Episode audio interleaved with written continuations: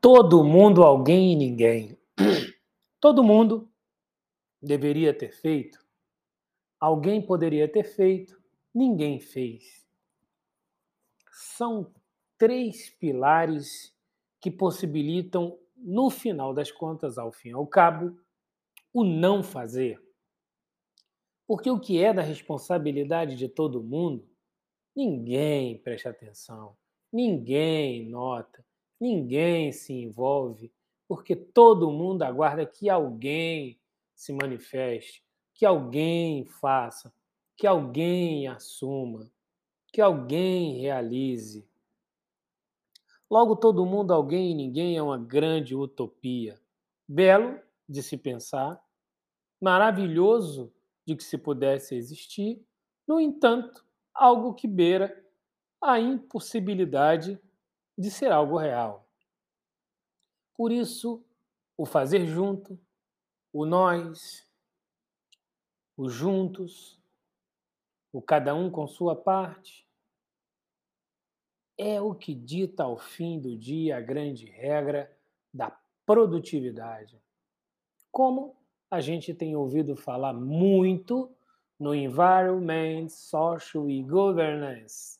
Como Environment, Social e Governance um dia foi responsabilidade social, foi consciência social, foi consciência ambiental, responsabilidade ambiental, foi melhor maneira de administrar, administrar da melhor forma possível.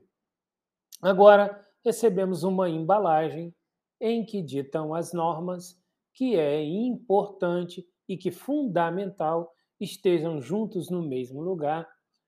A preocupação com o meio ambiente, o indivíduo enquanto ser social para ser promovido humanamente e um modelo de governança e de gestão sobre todas as ações empreendedora com maior foco em longevidade ou pelo menos na construção de sucessão com segurança e pé no futuro.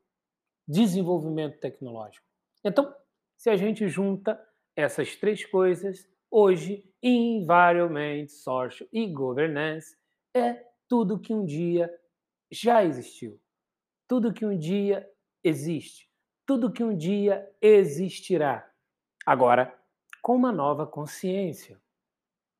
É claro que a natureza vem ditando regras, é claro que a natureza vem exercendo vitórias e conquista sobre a ganância humana. No entanto, aquele que está no centro, está no cerne, o que realiza ao passo que tem, é o que depende, não compreende os sinais. Os sensíveis e sutis sinais, ou os profundos, extensos e estrondosos sinais nas grandes catástrofes de cunho ambiental. As empresas Quantas grandes empresas deixaram de existir no último cinquentenário, pode-se dizer assim? Grandes empresas que dominaram o mercado do varejo, da indústria, do comércio, grandes empresas que ditavam normas de mercado, hoje já não existem mais. Em que pé tudo vai chegar? Em que direção vai chegar? Se não pensarmos de maneira sustentável, se não formos então ISD?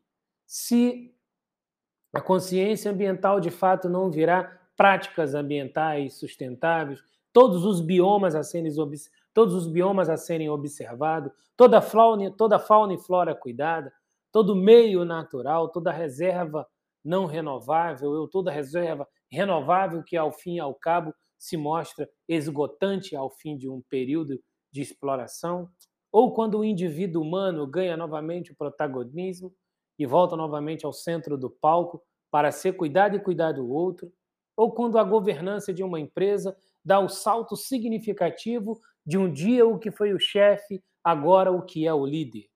Isso é environment, social e governance.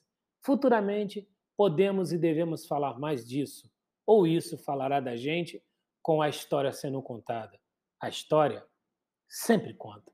A história sempre fala. A história sempre acontece. Por isso ela é história.